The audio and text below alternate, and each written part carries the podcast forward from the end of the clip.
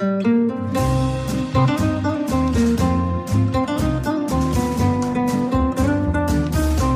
sind beste Freundinnen mit Max und Jakob. Schrei ich oder schrei ich nicht? Und du sagst es mir nicht, aber schrei aber nicht. Leg mich doch am Arsch. Der ultra-ehrliche Männer-Podcast. Hallo und herzlich willkommen zu Beste Freundinnen. Hallo. Euer Abführmittel für die Ohren. Mm. Heute wollen wir über Eierschaum reden. Also Mm. die Folge soll Eierschaum heißen, Ugh. aber dazu später mehr. Ich habe neulich mal wieder darüber nachgedacht, warum ich eigentlich mit meiner Ex Schluss gemacht habe. Warum haben wir uns getrennt?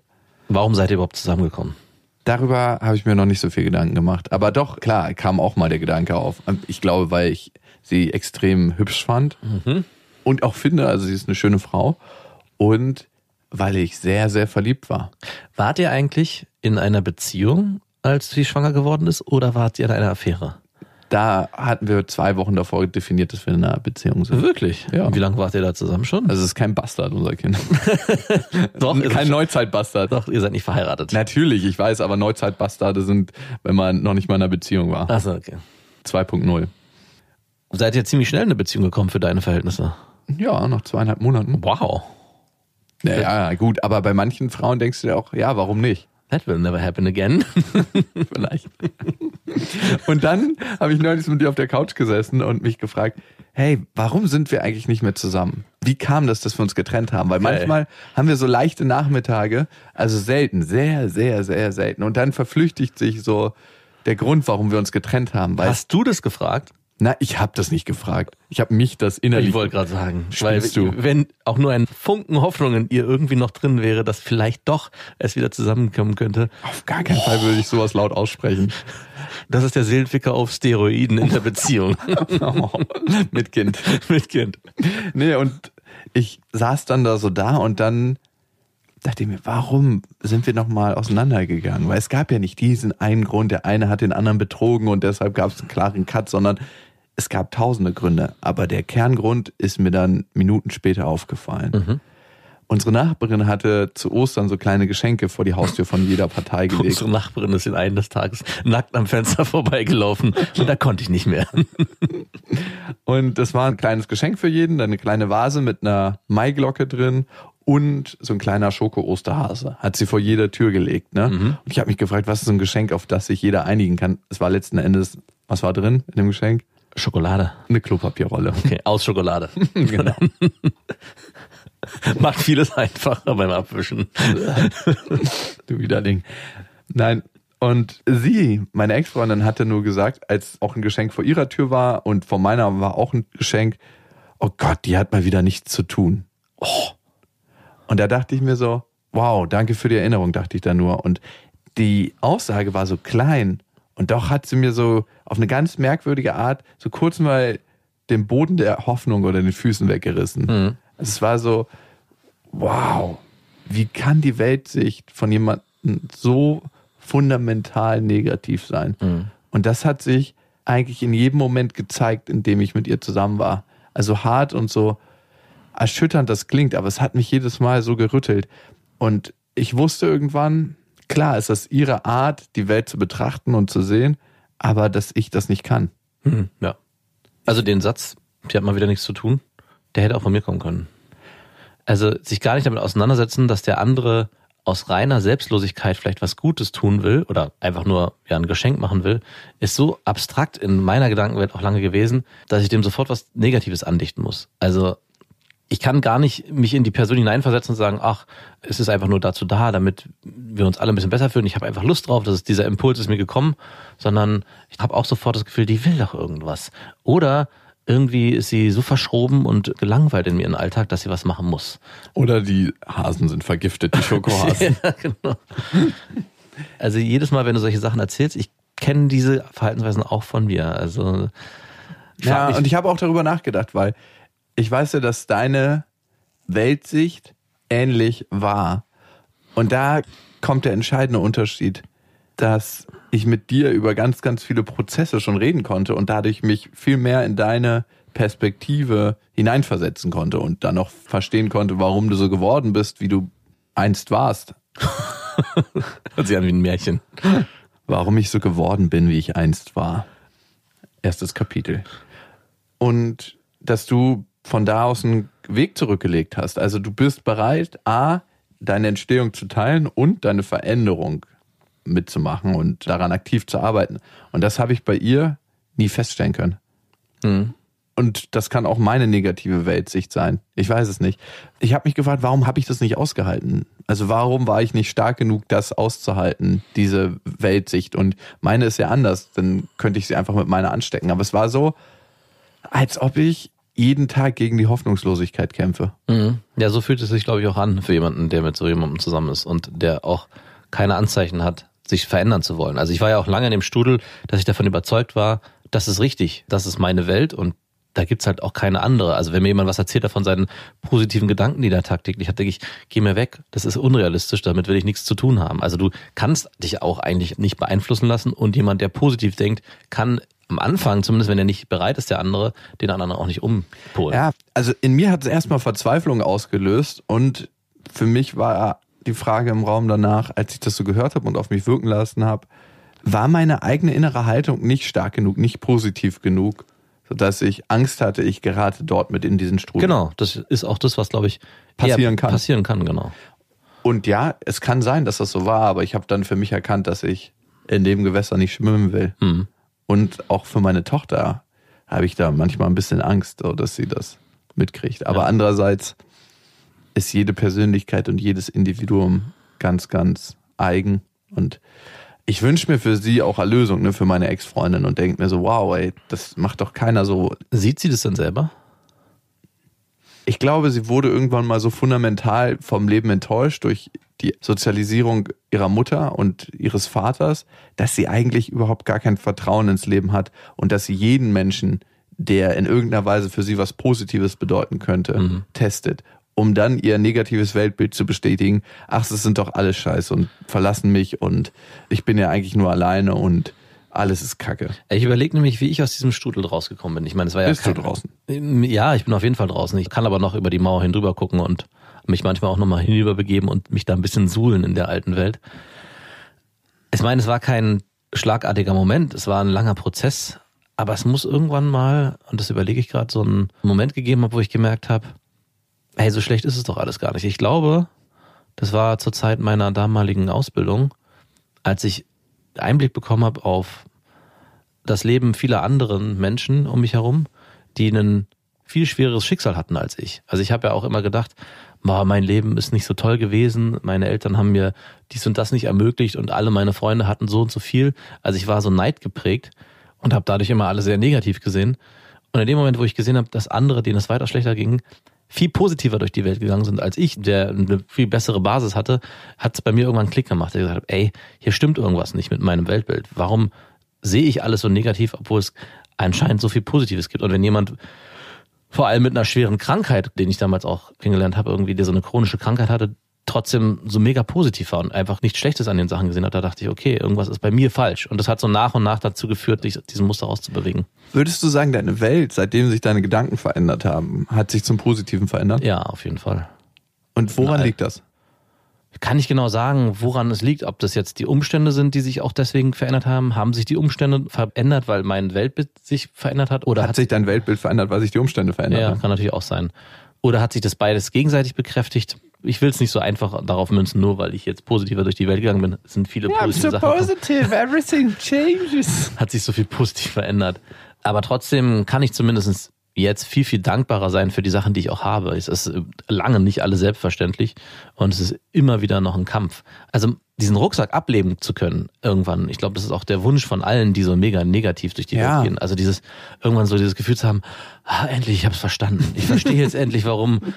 Also was ja passiert ist, so eine Leute wie du, äh, die so positiv sind, die regen einen halt auch ungemein auf. Ich Deswegen bin gar nicht so, so positiv. äh, doch schon. Und da muss man halt auch das sofort einordnen und negativ verknüpfen. Der ist auf Crack, der Spinner. ja, oder ah, der ist bestimmt nur so gut drauf, weil. Oder wie deine Freundin gesagt hat, die muss Langeweile haben, weswegen sie sowas Schönes macht. Macht. Also es muss Langeweile haben. Es muss immer in diesen Strudel rein, es muss immer eine negative Begründung geben, warum jemand sich so positiv verhält. Es gibt immer ein krasses Gegengewicht dazu. Der darf nicht einfach nur so sein, weil er so super happy ist. Und wenn der so ist und dass man irgendwann auch versteht, das ist das Schlimmste, was einem passieren kann, wenn man auf einen Menschen trifft, der einfach nur positiv ist und eine reine positive Energie hat, meine ich so, hier gibt's keinen negativen Grund für. Ich will mit diesem Menschen nichts zu tun haben. Genauso wie du mit einem negativen Menschen nichts zu tun Ja, hast. und weil der positive Mensch natürlich immer die Erinnerung an das eigene Weltbild Natürlich. ist, was fundamental anders ist. Ja. Und damit möchte man in dem Sinne nichts zu tun haben. Also eigentlich hast du schon gut aufgeschlüsselt. Ein guter Weg daraus ist, einen Partner zu finden, der genau das gegenteilige Extrem lebt. Also gerade für den Negativen jemanden zu finden, der extrem positiv ist. Macht das deine Freundin? Also meine Freundin macht es auch, aber das war nicht diejenige, die mich aus dieser Welt rausgeholt hat. Ich hatte dann eine Freundin, die mir nochmal eine andere Sichtweise gezeigt hat. Also die war jetzt auch nicht die positivste, die es auf dieser Welt gibt, aber die hat mir zumindestens einen Einblick gegeben, was es alles noch für Möglichkeiten gibt. Also dieses Möglichkeiten war eigentlich das große Thema für mich. Es ist nicht alles erstmal scheiße, sondern es gibt ganz viele Möglichkeiten. Da habe ich den ersten Einblick bekommen durch meine damalige Freundin. Wie alt warst du da? Ich glaube so 23 oder 24. Okay. Und darauf aufbauend, nachdem ich mich von ihr getrennt habe und sie in ein tiefes Loch gefallen ist, Kleine Randnotiz. ging mein Leben wunderbar weiter. Ich habe die ja letztes Du hast die positive Energie mitgenommen. und ich habe die ja letztens auch wieder getroffen vor Ja? einem halben Jahr, ja. Und die hatte eine sehr negative Aura, sagen wir es mal so. Du hast deine Sache da einfach abgeladen. Also die meinte, sie hatte schon zwei Burnouts in ihrem Beruf. Oh nein. Und sie versucht jetzt mit ihrem Hobby, nämlich dem Reiten, ihr eigentliches Standbein aufzubauen. die aber das erste Stunde kannst du auf mir machen. Genau, aber das funktioniert auch nicht so richtig. Ihr geht zwar gut, aber, und da dachte ich schon so, wow, das sind Sachen, die ich damals genauso gesagt habe. Wie mich hier raus, Scotty. Oh Gott, oh Gott. Sorry, die Zeit ist heute zu kurz, damit du deinen emotionalen Müll bei mir abladen kannst. genau. Ich muss los. Der Wandel ist viel, viel schlimmer, fällt mir gerade auf. Aber jemand, der grundweg positiv ist und der dann Ins vom Leben Negative. so enttäuscht wird und dann ins Negative fällt, der kommt da nie wieder raus. Wow.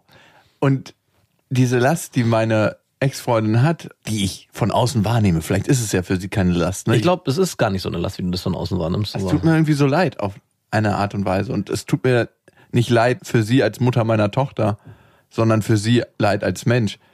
Und nicht leid im Sinne von, oh du Arme, du Arme, sondern ich wünschte, sie könnte diesen Rucksack irgendwo hinlegen und einfach freier weiterleben. Also dir geht es nicht so richtig schlecht damit, wenn du dich so im Alltag bewegst und mit dir selber bist. Es ist nicht so, dass du dich fühlst die ganze Zeit so, oh, es ist alles Du wirst so ja nicht enttäuscht vom Leben, weil Genau. du eh nur eine negative. Was aber passiert, du triffst natürlich auf Menschen, die ähnlich gestrickt sind. Und das beeinflusst einen irgendwann. Also mich hat es irgendwann beeinflusst, auf Leute zu treffen, die auch genauso sind und du ziehst sie dann irgendwie so an wie so ein schwarzes Loch. Und wenn du dann anfängst, Leute kennenzulernen, die noch negativer sind als du selber, dann erkennst du bei denen Eigenschaften, die eigentlich auch bei dir liegen und merkst dann, Moment, hier stimmt was nicht. Wenn der schon so negativ ist, wie wirke ich dann auf jemand anders, der vielleicht positiver ist? Und für mich hat es dann den Effekt gehabt, dass ich gesagt habe, ich möchte eigentlich mit weniger Menschen zu tun haben, die so eine negative Energie haben. Und damit man sich mit Menschen umgeben kann, die eine positive Energie haben, muss man selber positiver werden, weil die Menschen, die positiv sind, haben natürlich auch keinen Bock, sich mit Menschen abzugeben, die negativ sind. So wie du ja auch dann irgendwann wahrscheinlich den Schlussstrich gezogen hast mit deiner Freundin, weil du gemerkt hast, diese Art von Energie möchtest du in deinem Leben in der Intensität, zumindest nicht in einer Paarbeziehung leben. Ich habe es währenddessen nie so richtig benennen können, was es ist, ne? Diese Mhm. Energie. Aber ich habe es dann immer wieder feststellen können, dass ich dachte so, wow, ja, krass, stimmt. Das war immer was, was dir das letzte Fitzelchen Hoffnung genommen hat. Mhm. Also dieses letzte bisschen Hoffnung. Wobei mir da nochmal auffällt, und gerade weil ich dich jetzt schon eine Weile kenne, dieses Positive auf der anderen Seite hat auch oft was von nach den Sternen greifen. Also so, das wird schon werden. So dünn der Strohhalm auch sein mag, wir greifen ihn und er wird uns beiden Halt geben. Und, Und hat er uns in der Vergangenheit Halt gegeben? Es gab auch oft Momente, wo Hat der er uns in der Vergangenheit gegeben? nicht gehalten hat. Darauf wollte ich nämlich hinaus. Hat er uns in der Vergangenheit bist du ertrunken? Das nee, ich bin nicht ertrunken. Ah ja, okay. Aber- Hast du mal ein bisschen Wasser geschluckt?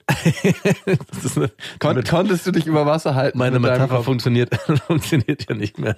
Ich brauche eine neue Metapher. Du hast überlebt, du bist hier, wo du jetzt bist. Brauch, Aber das ist doch genau das, was ich meine. Natürlich schluckt man Wasser, natürlich wird die See ein bisschen rauer. Aber Charles Bukowski, ein alter perverser Alkoholiker, hat mal gesagt, What matters most in life is how well you walk through the fire. Und genau das ist es für mich. Aber ich möchte nicht immer außerhalb meiner Komfortzone sein. Manchmal möchte ich auch drin bleiben. Musst du auch nicht. Doch, muss man oft. Oder musste ich oft. Und ich glaube auch deine Freundin musste das sehr oft. Und wenn man immer on edge ist, ist man irgendwann nicht mehr in der Lage, das auszuhalten. Selbst wenn du sagst, für dich war der Strohhalm nach wie vor fest genug. Ich glaube, für deine Partnerin und auch für mich war der Strohhalm schon lange durchgerissen. Und dann fühlt man sich wie im luftleeren Raum, man wabert so rum und irgendwann, ja, muss man das akzeptieren. Aber man selber hat das Gefühl, ich habe hier keinen Halt mehr unter den Füßen. Hat auch was mit Vertrauen zu tun. Ja, aber in was soll man dann vertrauen, wenn das nicht der Partner ist, der an der Seite steht? Also wenn der Partner, in dem Fall bist es jetzt du, ich wünsche es jetzt auf deine Freundin, in dem Zusammenhang einem nicht den Halt geben kann, den man vielleicht braucht, auch wenn man außerhalb seiner Komfortzone sich mal bewegen sollte, entsteht ja ein Gefühl der Bodenlosigkeit. Und wenn du sie dann nicht auffangen kannst, in dem Zusammenhang, dann muss sie sich selber auffangen. Und das Einzige, wo sie dann zurück kann, ist wieder, also in dem Fall, hatte doch recht und es war scheiße und hätten wir es mal nicht so gemacht, auch wenn es vielleicht am Ende positiv ausgegangen ist, für dich und auch für euch, ist für sie hängen geblieben, hätten wir es gar nicht probiert, hätte ich diesen ganzen Mist nicht durchleben müssen. Ich glaube, das ist ein Gefühl, was oft in ihr war und wenn ich mich angucke, ist auch ein Gefühl, was ich auch oft immer wieder hatte. Was bleibt, ist negativ. Genau, was bleibt, ist negativ. Ja, stimmt. Und vielleicht hat sie auch nicht das Gefühl gehabt, mir vertrauen zu können. Genau. Das Und- meine ich ja damit. Das weiß ich auch nicht. Also, wenn ich mich selber frage, bin ich ein vertrauenswürdiger Mensch, Ja. wüsste ich darauf nicht 100% eine Antwort. Was würdest du bei dir selber sagen? Bei Bist mir selber. Hm? Für deine Freundin allgemein bist du ein vertrauenswürdiger Mensch. Ja. Enttäusche ich auch ab und zu, ja. Aber eigentlich kann man sich auf mich schon verlassen. Bin ich ein vertrauenswürdiger Mensch? Ja. Aber manchmal gerät dieses Gerüst ganz schön ins Wackeln. Wenn man dann nicht weiß, okay, es wird am Ende trotzdem noch ein Fundament geben, auf dem wir wieder aufbauen können. Das ist das, was ich meine. Deswegen, das Bild funktioniert schon einigermaßen. Das Gefühl, dass man ja irgendwann trotzdem wieder bei sich landet, ohne den anderen, bleibt halt. Und dann ist das Fundament halt weg. Also muss ich wieder zu mir zurückgehen und das Einzige, was ich habe, ist dann meine eigene Negativität, in der ich mich wohlfühle. Also ich weiß Mhm. ja. nicht, ob ich es genau Ja, nee, nee, genau das ist es. Du bist zurück in deiner Basis, in Genau. deiner Heimatemotion. Genau. Und deine Heimatemotion ist, hab ich's doch gewusst. Genau, habe ich es doch gewusst. Und, Das Leben ist eine Enttäuschung. und in dem Moment ist, auch wenn das Ergebnis am Ende in der Gesamtheit betrachtet positiv bewertet werden könnte, ja, bleibt bei mir, ich bleib bei mir, das Gefühl, es war trotzdem negativ. Also, wow. Und damit kannst du mit Sachen auch besser abschließen. genau. Weil du willst ja am Ende auch keine Negativität in deinem Leben. Aber das ist halt schade. Ich glaube, das ist ein guter Punkt. Ich meine, das wird wahrscheinlich das sein, auch was bei dir in deiner Beziehung mit deiner Freundin immer wieder passiert sein wird, dass ihr so krass aneinander geraten seid, dass irgendwann jeder für sich alleine gekämpft hat. Und Ja. jeder hat für sich dann den Outcome gehabt. Okay, für mich war es positiv, hat doch alles funktioniert. Das wäre vielleicht deine Antwort. Hätten wir das gleich mal so gemacht. Ist auch alles Sehr pauschal. Und deine Ex-Freundin hat gesagt, habe ich es doch gewusst. Ja, es hat zwar jetzt funktioniert, aber guck dir mal den Hassel an, den wir dafür durchmachen mussten. Nee, für mich ist mein Blick, wenn ich auf die Beziehung gucke, wow, das waren die anstrengendsten drei Jahre meines Lebens, aber ich habe sehr viel für mich gelernt. Also ich konnte tatsächlich einige fundamentale Dinge in meinem Leben erkennen. Deswegen möchte ich die Zeit nicht missen. Bin ich ein besserer Mensch geworden, der sich mehr auf Beziehungen einlassen kann? Wahrscheinlich nicht. Und der Blick deiner Ex-Freundin wäre, wow, was für eine anstrengende, lehrreiche Zeit, aber ich hätte es auch nicht haben müssen. Ja, wahrscheinlich schon, ne? Und wo wir bei Komfortzone schon sind und die eigene Komfortzone verlassen, das passt sehr gut zum Thema Eierschaum. Was ich jetzt erzähle, ist wirklich nur meine persönliche Erfahrung. Ich bin gespannt. Ich habe gemerkt, Beziehungen zu Frauen U25, also unter 25, sind leicht wie Eierschaum. Und danach ist es manchmal so, als ob die in den Ofen geschoben wurden und es kommt ein Baiser raus. Es ist einfach viel härter als vorher. Aber schmeckt doch trotzdem noch lecker. Schmeckt noch lecker, aber es ist was ganz anderes. Es ist auch eine Frage der Präferenz. Also ich habe dieses Leichte geht verloren. Also Woran dieses fluffige, lockere, Ja. so stelle ich mir das vor. Ja, es andere- kann nicht nur die biologische Uhr sein, die auf einmal den Ernst des Lebens aufdreht und sagt, hey, wir müssen immer zu Potte kommen. Es ist, als ob man nicht mehr so in den Tag hineinlebt und den Moment genießt, sondern für die Zukunft lebt. Ja. Und das ist ein Gefühl, was mir irgendwie immer die Luft abgedreht hat, mein ganzes Leben schon. Und da hast du jetzt gerade eine Zweierstudie irgendwie parallel am Laufen oder wie darf ich das verstehen? Nein. Gar nicht. Also meine erste Freundin, wo mir das so richtig aufgefallen ist, da war ich 21 und sie war 27. Mhm. Und der erste Moment, wo ich gedacht habe, so wow, okay, so sieht das also aus, war, als wir durch die Straßen gelaufen sind und sie immer so nach oben geguckt hat. Und ich habe mich gefragt, warum guckt die denn nach oben? Und dann hat sie irgendwann gesagt, guck mal, die Wohnung ist schön Hm. und diese Wohnung wäre schön. Es waren immer so große Dachgeschosswohnungen. Mhm. Und sie hat halt für die Zukunft geplant, dass man da zusammen wohnt und dass man sich zusammen ein Haus einrichtet oder Ja. eine Gemeinschaft und das Ganze halt so festigt dadurch. Und ich war halt 21 und dachte mir so, ich festige hier überhaupt nichts. Und dieses Gefühl, so krank es klingt, ist so ganz leicht in mir drin geblieben. Und jetzt bist du ja auf der anderen Seite der 25 angesiedelt. Ja. Und das Gefühl ist aber immer noch das gleiche, was du Dieses Gefühl ist nie erwachsen geworden in mir. verstehe. Glaubst du, es gibt Frauen, die genauso leicht in den Tag hineinleben? Und das ist ja das Paradoxe. Ich will das nicht auf der ganzen Bandbreite. Ich will das eigentlich nur auf diesem Zusammensein, dieses Leichte. Aber die Frau soll schon für sich gucken, was mache ich im Studium oder was möchte ich beruflich erreichen und was habe ich für Werte. Und dieses eine Ding soll ohne Verpflichtung ist so ein großes Wort, aber weißt du, was ich meine? Eine lockere, eierschaumige Affäre bleiben. Nein, keine Affäre. Es kann auch eine Beziehung sein, aber ohne diesen verpflichtenden Charakter. Also nicht, also man ist einander treu, aber diese Leichtigkeit. Die geht ja irgendwann verloren. Ist das so? Ist deine Ja. Leichtigkeit im Leben verloren gegangen? Im Leben nein. Doch, teilweise schon. Warum geht die Leichtigkeit im Leben verloren? Bist du ernster als früher? Nee, nee, ich bin alberner als früher auf jeden Fall. Ja. Ja. ja manchmal das Gefühl, ich entwickle mich zurück. Aber trotzdem ist mehr Leichtigkeit verloren gegangen, doch. Aber natürlich mit einer Familie gibt es oft Situationen, wo ich denke, boah, wow, warum kann man das nicht einfach mal eben so wegschütteln, sondern warum muss man sich da jetzt mit ernsthaft auseinandersetzen? Aber so richtig rauskommen tue ich da dann auch nicht. Was wäre der Weg da raus? Also ich saß letztens auch bei mir zu Hause und dachte, wie wäre das wohl, wenn man sich trennt und alles auf Null setzt?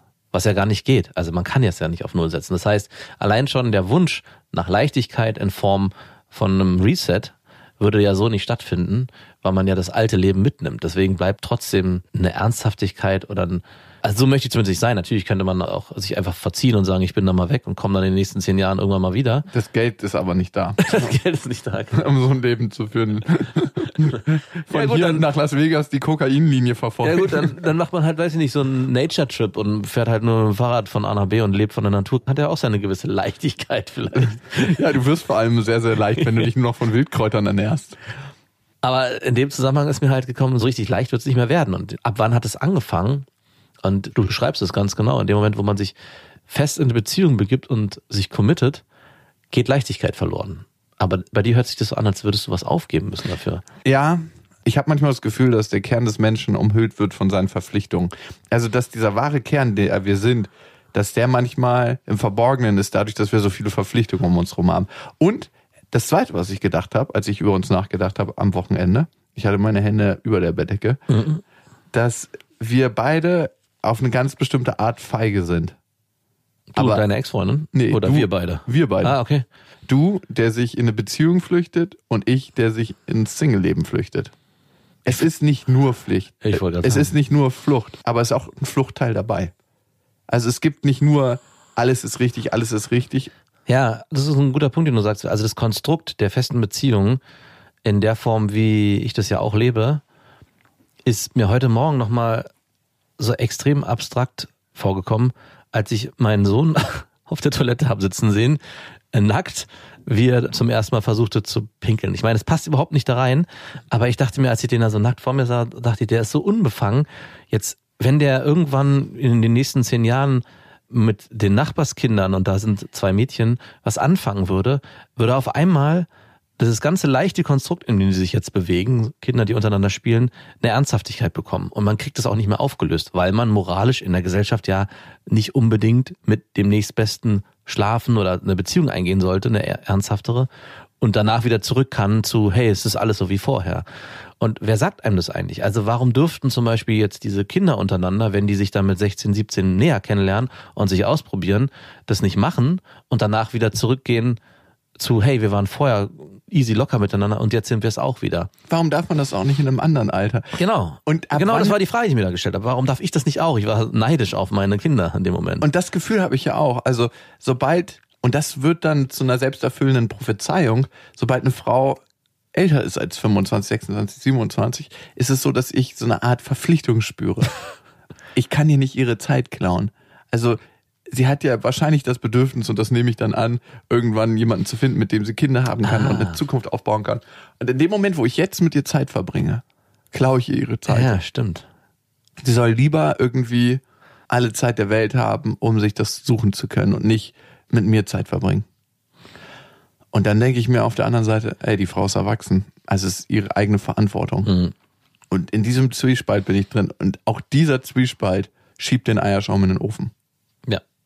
Aber ich meine, sie weiß ja auch nicht, dass sie mit dir jetzt nicht in eine Beziehung schlittern wird, sondern dass auf ewig eine Affäre bleiben wird. Oder auch nicht. Also, Das weiß ich ja auch manchmal nicht. Ich kann es ja auch nicht so haben. aber deine Voraussetzungen von vornherein sind schon schwierig. Für eine Frau, die vielleicht einen Partner sucht, bist du ja eher jemand, der signalisiert, ich könnte mir hier alles vorstellen, aber eigentlich will ich Eierschaum, so lange wie möglich. Willst du keinen Eierschaum im Leben? Ich wollte damals, als ich eine Freundin gesucht habe, natürlich auch Eierschaum, aber ich habe schon die Intention gehabt und ich glaube, das ist der wesentliche Unterschied, den du auch gerade beschreibst, dass ich mir gut vorstellen könnte, das auf eine feste Beziehung hinauslaufen zu lassen. Und bei dir habe ich, und ich habe es ja letztes Mal schon gesagt, das Gefühl, es hat ein Reset stattgefunden.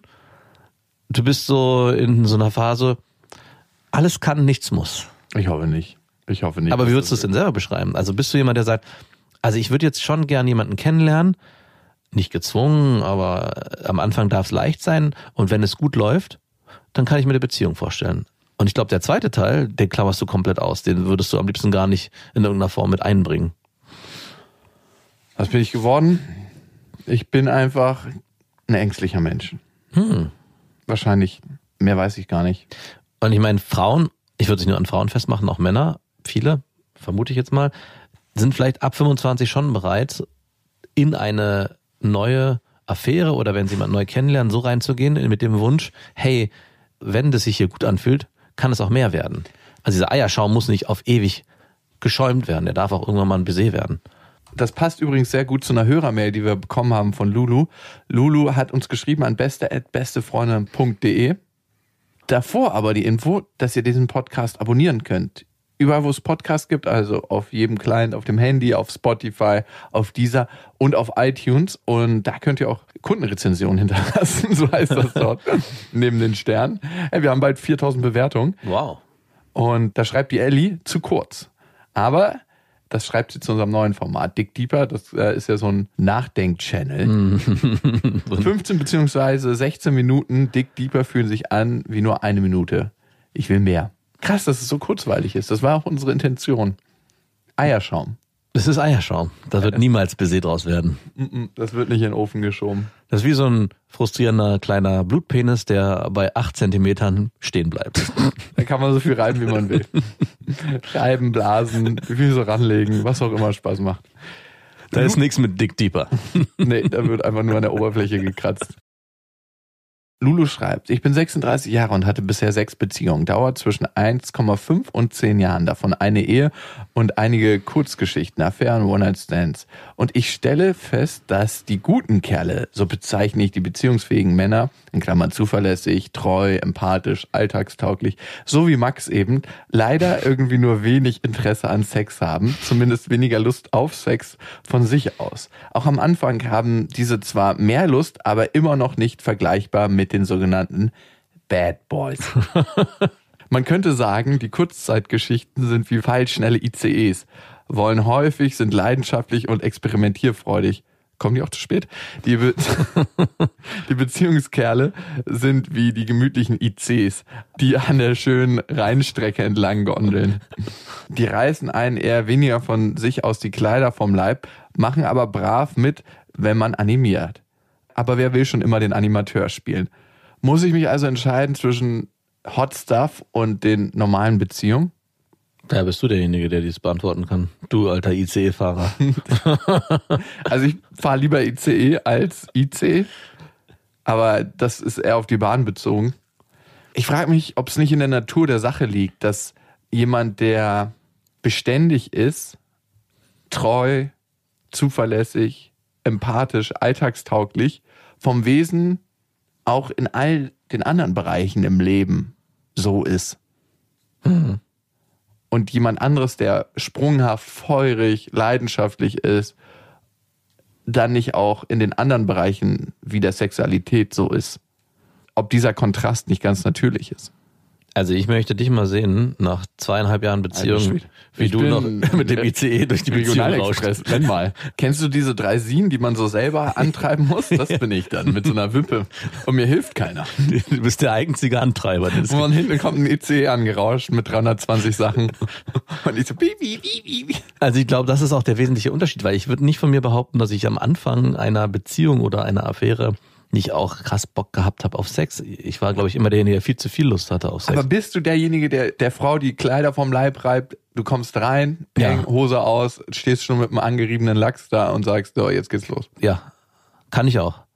Kannst auch. Möchte ich auch. Es gibt ja irgendwann auch so einen Punkt, wo man weiß, man darf. Also es gibt ja diese Kennenlernphase ganz Mhm. am Anfang und dann kurz nachdem diese Kennenlernphase vorbei ist, darf man mehr, ohne dass man irgendwie Angst haben muss, oh Gott, wenn ich das Ich werde hier nur auf den Sex reduziert. Nee, ich darf jetzt bestimmte Sachen nicht, aber ansonsten werde ich irgendwie verurteilt, dass ich, keine Ahnung, sexgeil bin oder zu forsch oder was auch immer. Und Aha. dieses Tür auf, Kleider vom Leib reißen, ich, ist beim ersten Date ganz anders als beim zehnten. ja genau, darauf wollte ich hinaus.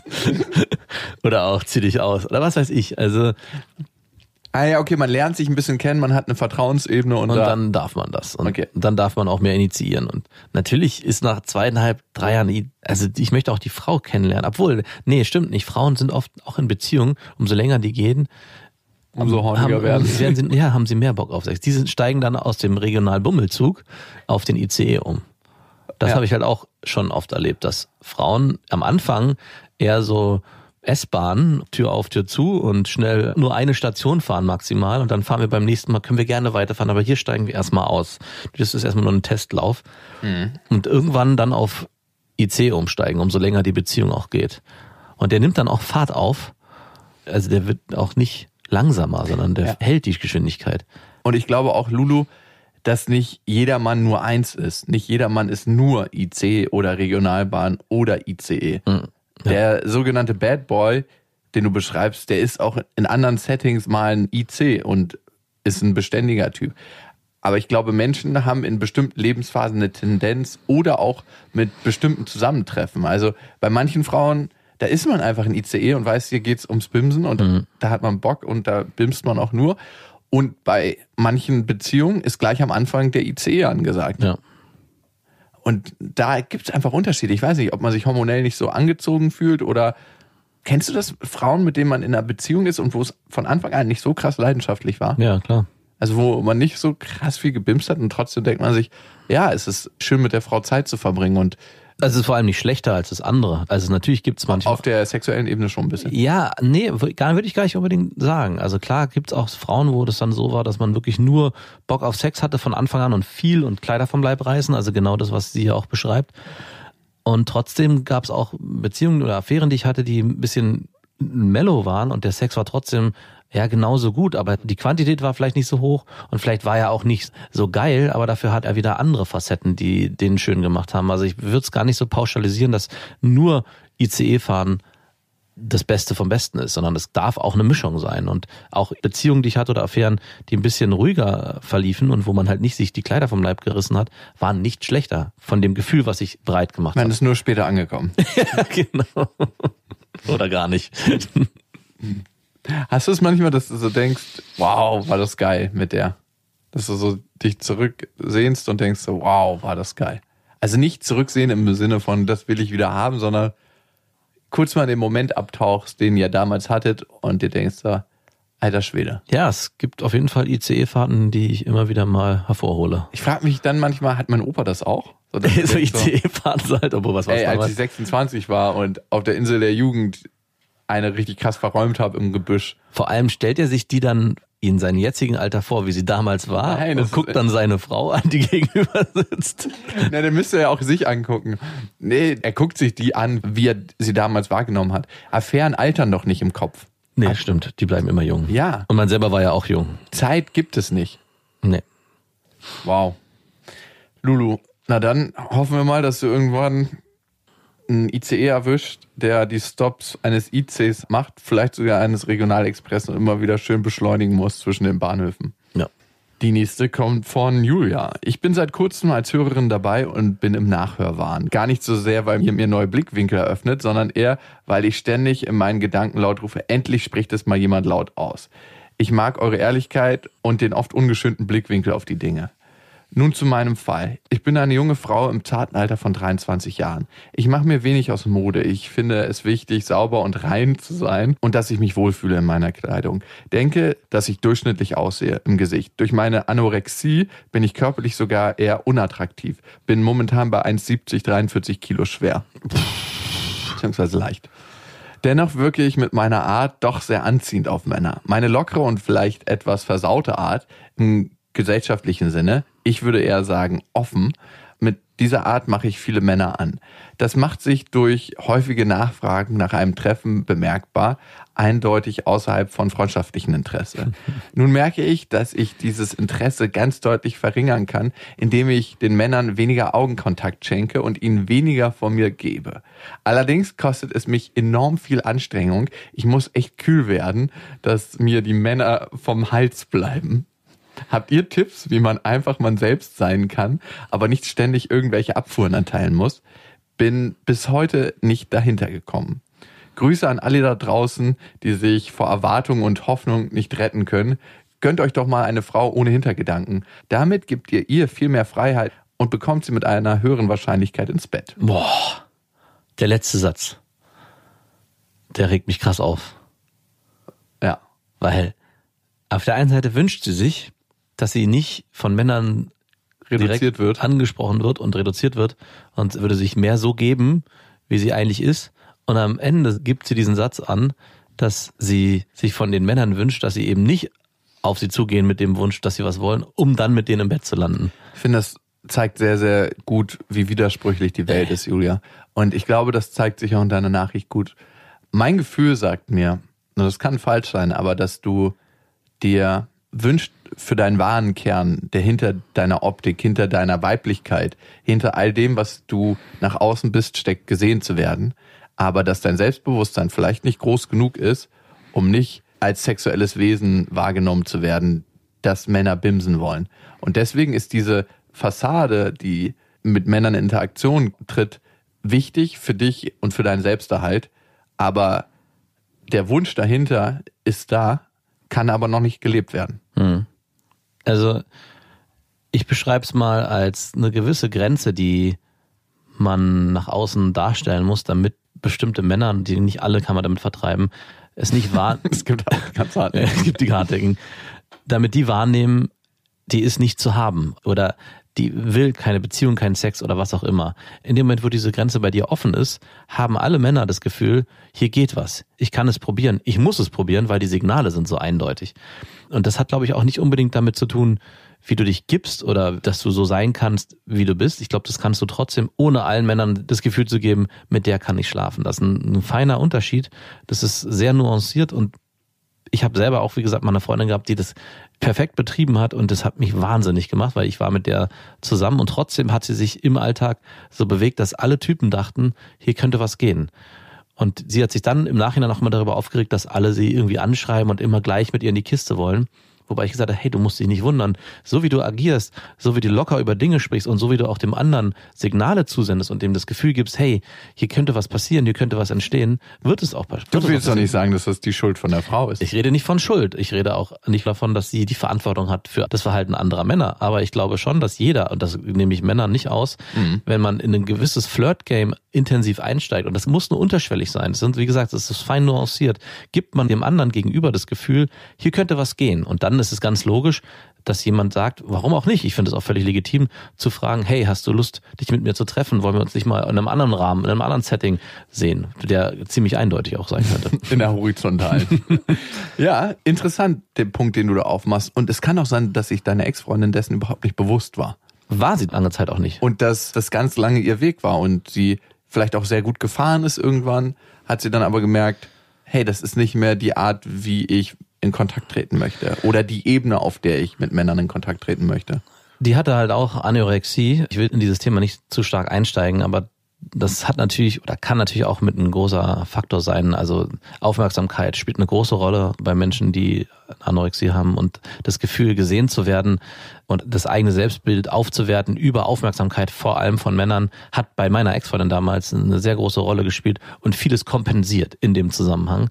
Und als ihr das dann bewusst wurde, hat sie auch ihr komplettes Leben umstellen müssen. Also sowohl ihre Essstörung als auch ihr Verhalten gegenüber anderen Männern, so dass sie auch irgendwann zu einer inneren Ruhe kommen konnte, weil das ist immer irgendwann das Thema gewesen, dass sie einfach das Gefühl hatte, hey, ich werde von allen Seiten immer nur belagert, alle wollen irgendwie nur mit mir schlafen, keiner sieht mich, wie ich bin. Das einzige Mittel, was ich dafür habe, ist, wieder in diese Essstörung zu verfallen. Und es war ein Kreislauf, aus dem sie nicht rausgekommen ist und den musste sie dann professionell aufbrechen. Wow. Okay, Julia, die Frage war ja, was kannst du tun für dich, ne? Mhm. Die erste Frage, die du dir selber stellen kannst, ist, glaube ich, willst du das tatsächlich verändern? Mhm, genau. Und wenn ja, ich glaube, mit der Beantwortung dieser Frage ziehst du schon eine ganz andere klare Grenze. Ja. Es gibt mehrere Formen von Augenkontakt.